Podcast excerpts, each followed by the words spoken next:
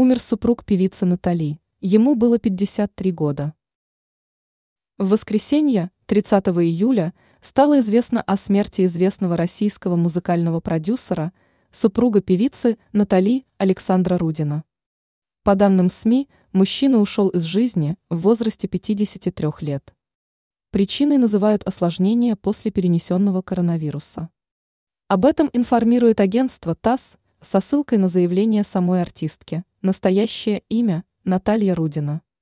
Скончался Александр от последствий ковида. Два года боролись мы, но не сумели, сообщила она изданию. По имеющимся сведениям, продюсер не жаловался на здоровье, вредных привычек за ним также не было замечено. Александр Рудин и Натали, многие знают ее по таким хитам, как «Ветер с моря дул» и «О, боже, какой мужчина», прожили в браке 32 года. Также сообщается, что умершего продюсера похоронят на его малой родине, в Дзержинске.